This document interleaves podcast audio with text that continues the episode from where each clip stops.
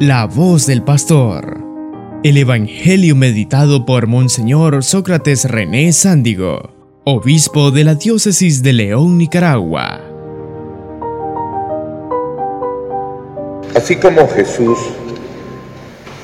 utilizó imágenes, lo que nosotros llamamos parábolas, también Pablo las utiliza. Y esa de hoy es bastante parecida a la que leímos el domingo pasado.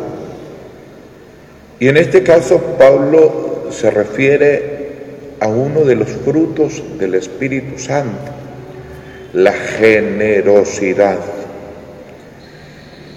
Y se lo está diciendo a los habitantes, obvio, cristianos que hay en Corinto, donde casi es seguro la economía era buena por ser puerto y generalmente en este tipo de puertos, puertos marítimos,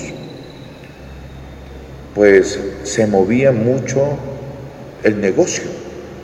Ahí confluían por barcos eh, de las diversas regiones y hasta de lenguas diversas y se, y se hacían los trueques, los intercambios, se movía mucho el dinero y aquellos cristianos están inmersos en esa realidad porque han salido de esa realidad.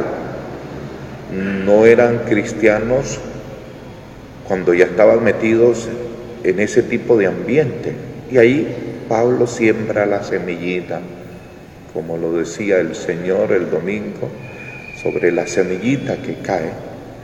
Y ahora empieza a exigir, a pedirles frutos, y uno de ellos es, sean generosos, utilizando, si quieren, ya una forma moderna de ver el capital la forma antigua, que por cierto se arraigó mucho en nuestros abuelos, es aquella de economizar, de guardar.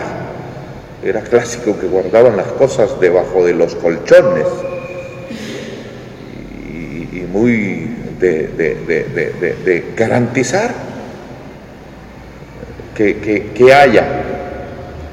Y eso es bueno, porque tampoco se puede ser botarata de gastar inclusive lo que no se tiene o lo que no se entra. Una mala economía es aquella que saca más de lo que entra.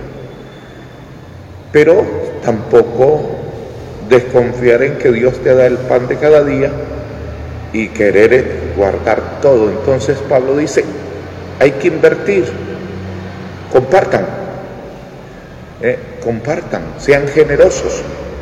En efecto, está más que comprobado que cuando uno es generoso, sobre todo con los necesitados, Dios te lo recompensa, te lo duplica. Dos efectos tiene la caridad. Una, purifica, purifica de las cosas malas.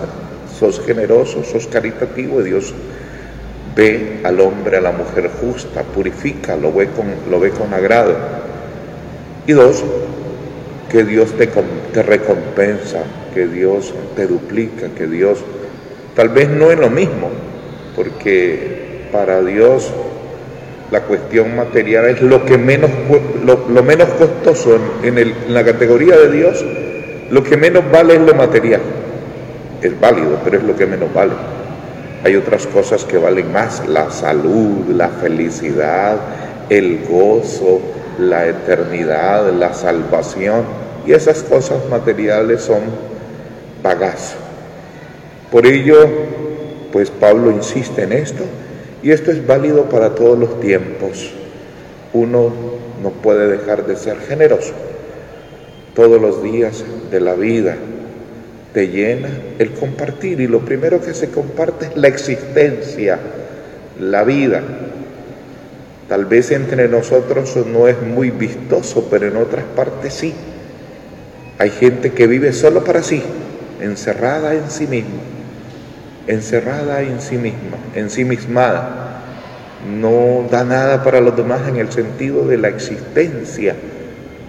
Dar tiempo al otro, escuchar al otro, aconsejar al otro, trabajar por el otro, servir al otro, levantarse e ir a rezar por el otro, celebrar la misa por los demás, encomendar a los demás. Todo eso es generosidad, todo eso es entrega de vida.